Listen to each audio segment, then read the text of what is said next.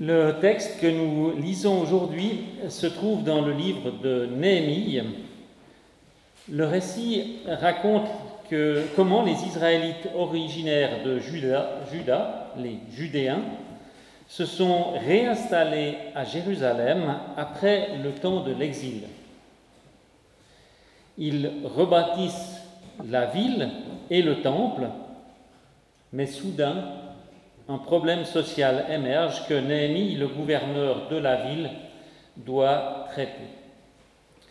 C'est donc au chapitre 5, les versets 1 à 13 du livre de Néhémie. Il s'éleva de la part des gens du peuple et de leurs femmes une grande plainte contre leurs frères judéens.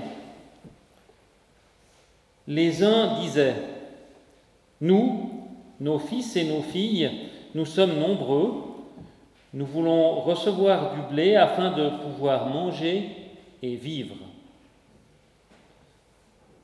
D'autres disaient, nous engageons nos champs, nos vignes et nos maisons pour recevoir du blé pendant la famine. D'autres disaient, nous avons emprunté de l'argent sur nos champs et nos vignes pour le tribut du roi. Pourtant, notre chair est comme la chair de nos frères, nos fils sont comme leurs fils. Nous réduisons à l'esclavage nos fils et nos filles. Plusieurs de nos filles y sont déjà réduites.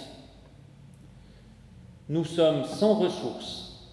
Nos champs et nos vignes appartiennent à d'autres. Je fus très fâché lorsque j'entendis leurs cris je résolus de faire un procès aux notables, aux magistrats, et je leur dis, Quoi, vous prêtez à intérêt à vos frères? Et je convoquai à leur sujet une grande assemblée. Je leur dis, nous, nous avons racheté selon nos moyens nos frères judéens vendus aux nations. Vous, vous vendriez nos frères, et c'est à nous qu'ils seraient vendus ne trouvant rien à répondre, ils se turent. Puis je dis, vous agissez, vous n'agissez pas bien. Ne devriez-vous pas vivre dans la crainte de notre Dieu pour ne pas être outragés par les nations, par nos ennemis? Moi aussi, mes frères et mes serviteurs, nous, nous leur avons prêté de l'argent et du blé Remettons-leur cette dette, je vous prie. Je vous en prie, rendez-leur aujourd'hui même leurs champs, leurs vignes, leurs oliviers et leurs maisons, ainsi que la part d'argent, de blé, de vin et d'huile que nous avons exigé d'eux comme intérêt. Ils répondirent, Nous les rendrons, nous ne leur demanderons rien, nous ferons ce que tu dis. Alors j'appelai les prêtres devant lesquels je les fis jurer de tenir parole, et je secouai la poche de mon manteau en disant que Dieu secoue de la même manière hors de sa maison et du produit de son travail tout homme qui n'aura pas tenu parole, et qu'ainsi cet homme soit secoué et laissé à vide. Toute l'assemblée dit qu'il en soit ainsi, et loua le Seigneur et le peuple tint parole. Ici, depuis l'après-guerre, nous vivons dans une société qui est parvenue à améliorer les conditions d'existence d'une grande partie de, la population. Euh, la majorité des gens a de quoi manger, elle peut se loger, se chauffer, se vêtir, s'éclairer. Nous Profitons d'un système de santé performant. La plupart des gens bénéficient de loisirs, de vacances, peuvent s'offrir des biens de consommation, voyagent, bénéficient d'un bon réseau de communication. Si on compare notre situation avec celle qui prévalait partout dans le monde il y a quelques centaines d'années, et qui est celle de nombreuses régions du monde aujourd'hui encore, il est clair qu'ici, dans notre pays, on ne peut pas vraiment se plaindre.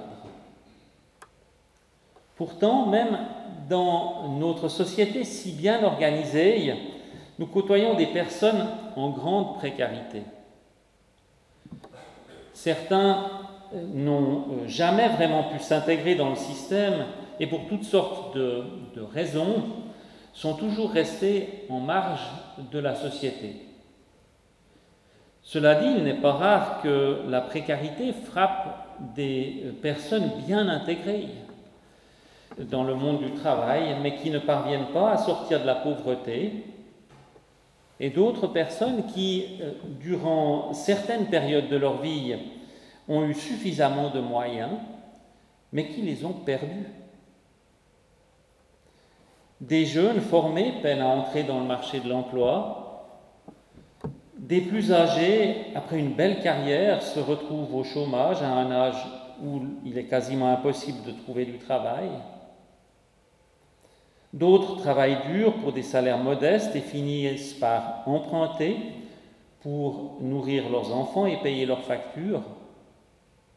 D'autres encore sont frappés par les aléas de la vie, tombent dans la précarité à l'occasion d'un drame personnel, d'une maladie, d'un burn-out ou je ne sais quoi.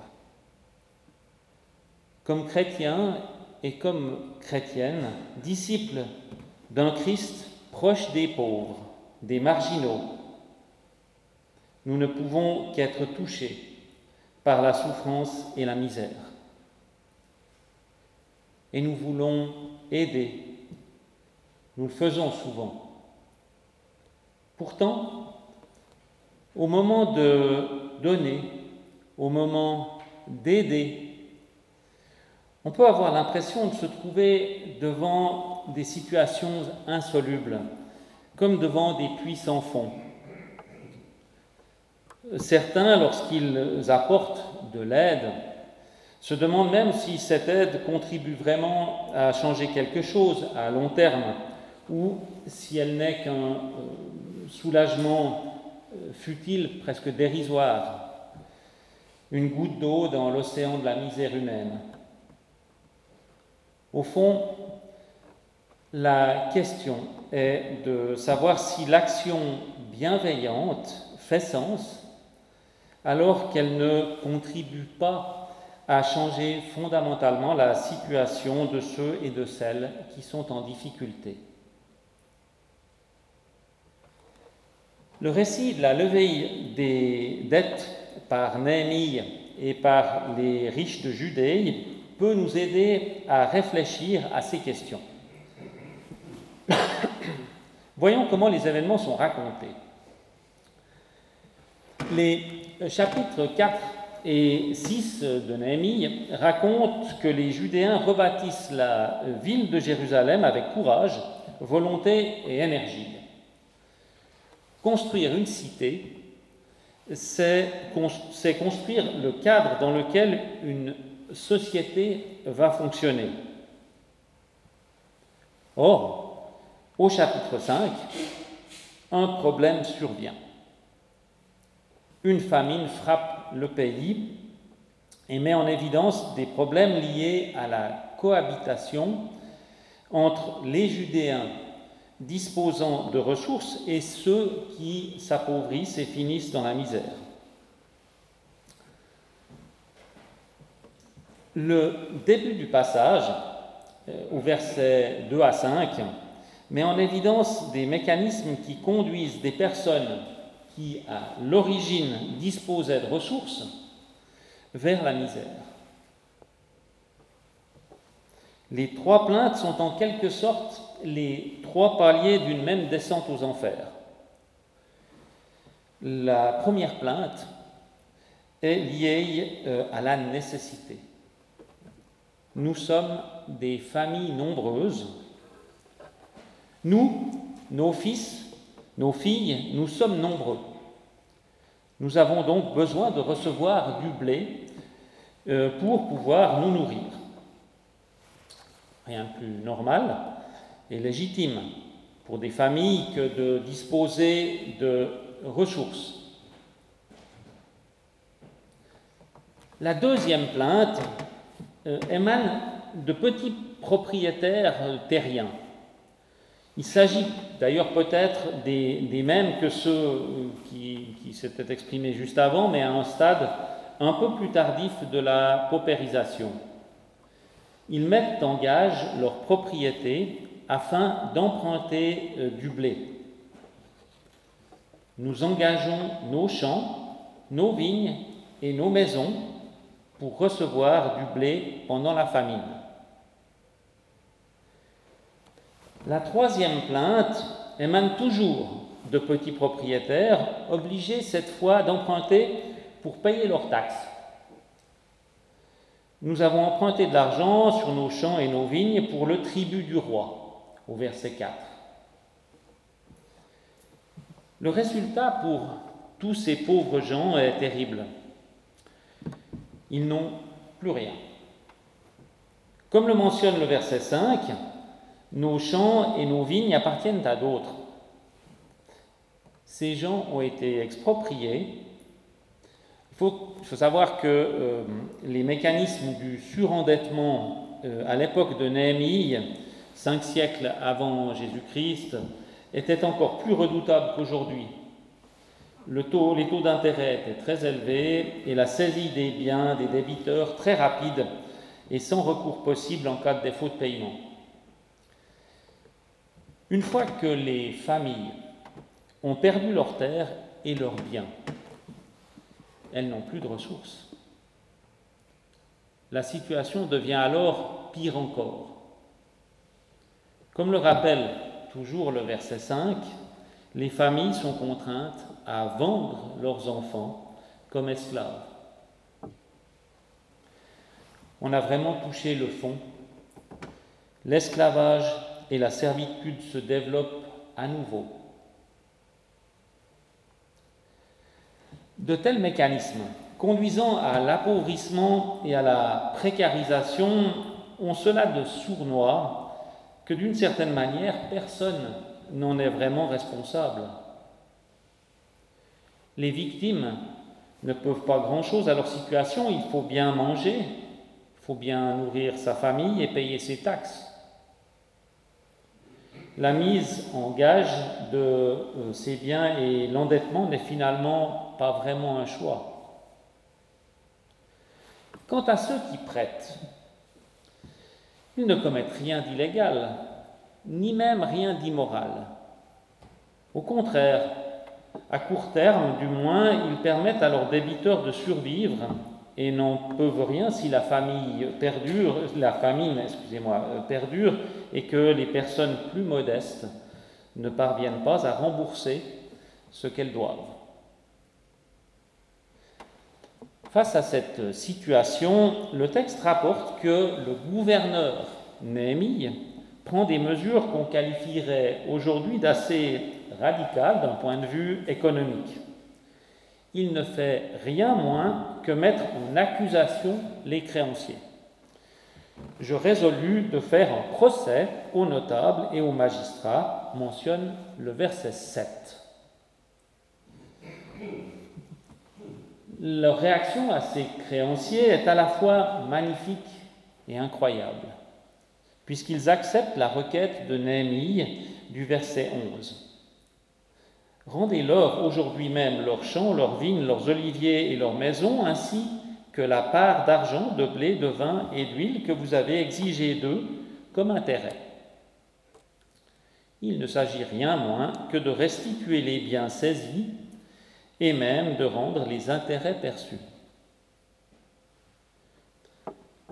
À n'en pas douter, en cas de crise, euh, chacun d'entre nous euh, aimerait beaucoup avoir contracté ses prêts auprès de tels créanciers.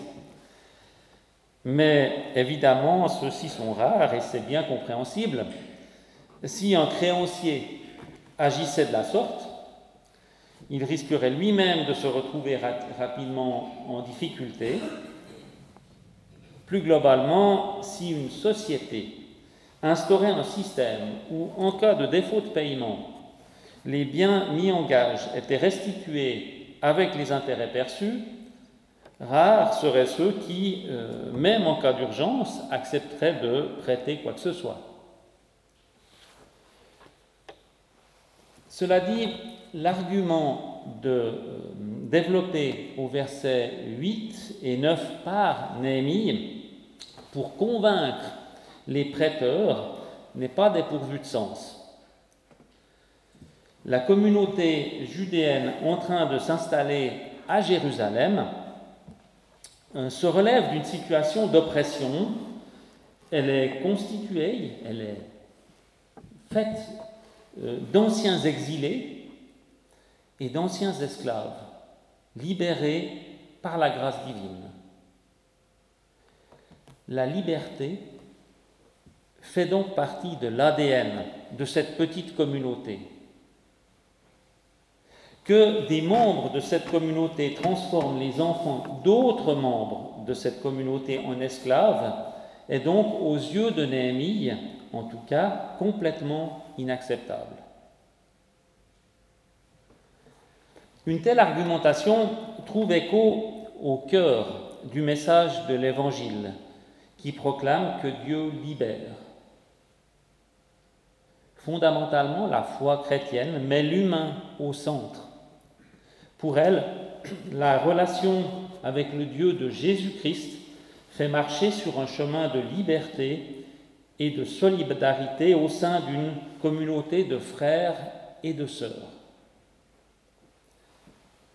On le voit, la levée des dettes à l'époque de Néhémie s'inscrit dans le cadre des valeurs qui sont au cœur du projet de société que Néhémie cherche à mettre en place dans l'Israël ancien.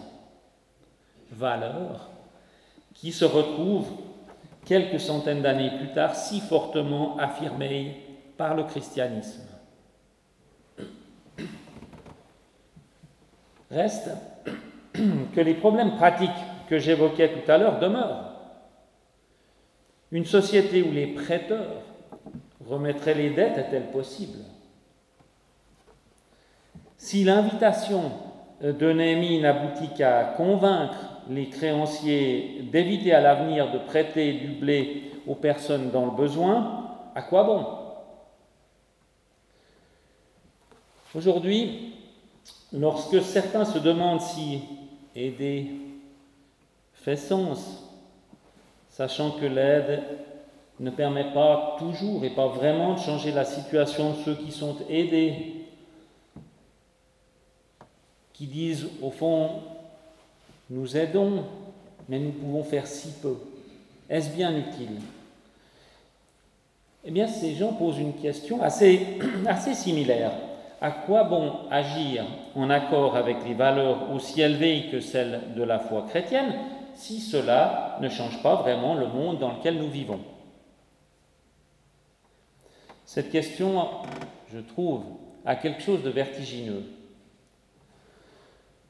Je pense qu'au moins deux voies peuvent nous conduire, avec Néhémie, à développer euh, nos actions bienveillantes, même si à vue humaine, leur portée est très limitée. D'une part, nos actions sont des témoignages, des témoignages de nos valeurs. En effet, à travers d'actions qui semblent peut-être que des gouttes d'eau dans la, dans la mer des malheurs du monde, nous rendons visibles aux yeux des autres et aussi à nos propres yeux quelles sont nos valeurs et quel poids nous leur accordons. D'autre part, développer une action apparemment un peu folle comme celle de Néhémie et de ses riches concitoyens lorsqu'ils remettent des dettes sans aucune compensation, eh bien cette, cette action apparemment un peu folle élargit notre regard. Ce qui paraissait impossible devient soudain une réalité. Ici et maintenant. Cette folie n'est peut-être présente qu'un bref instant, une seule fois, mais elle a ouvert le champ des possibles. Tout d'un coup se déploie devant l'autre, devant soi, un nouvel imaginaire. Le monde n'est pas forcément hostile. Le destin funeste n'est pas une nécessité. Les hommes et les femmes ne placent pas toujours leurs intérêts avant ceux des autres. Un autre monde est possible, un bref instant, par les actions de Néhémie, par les miennes. Voyez, quand un petit geste inattendu, surprenant, une aide advient, eh bien, l'utopie n'est plus une utopie, elle est devenue la réalité. C'est ça la foi. Croire en dépit de la logique, aimer en dépit de la logique, et ainsi contribuer à faire advenir un autre monde. Amen.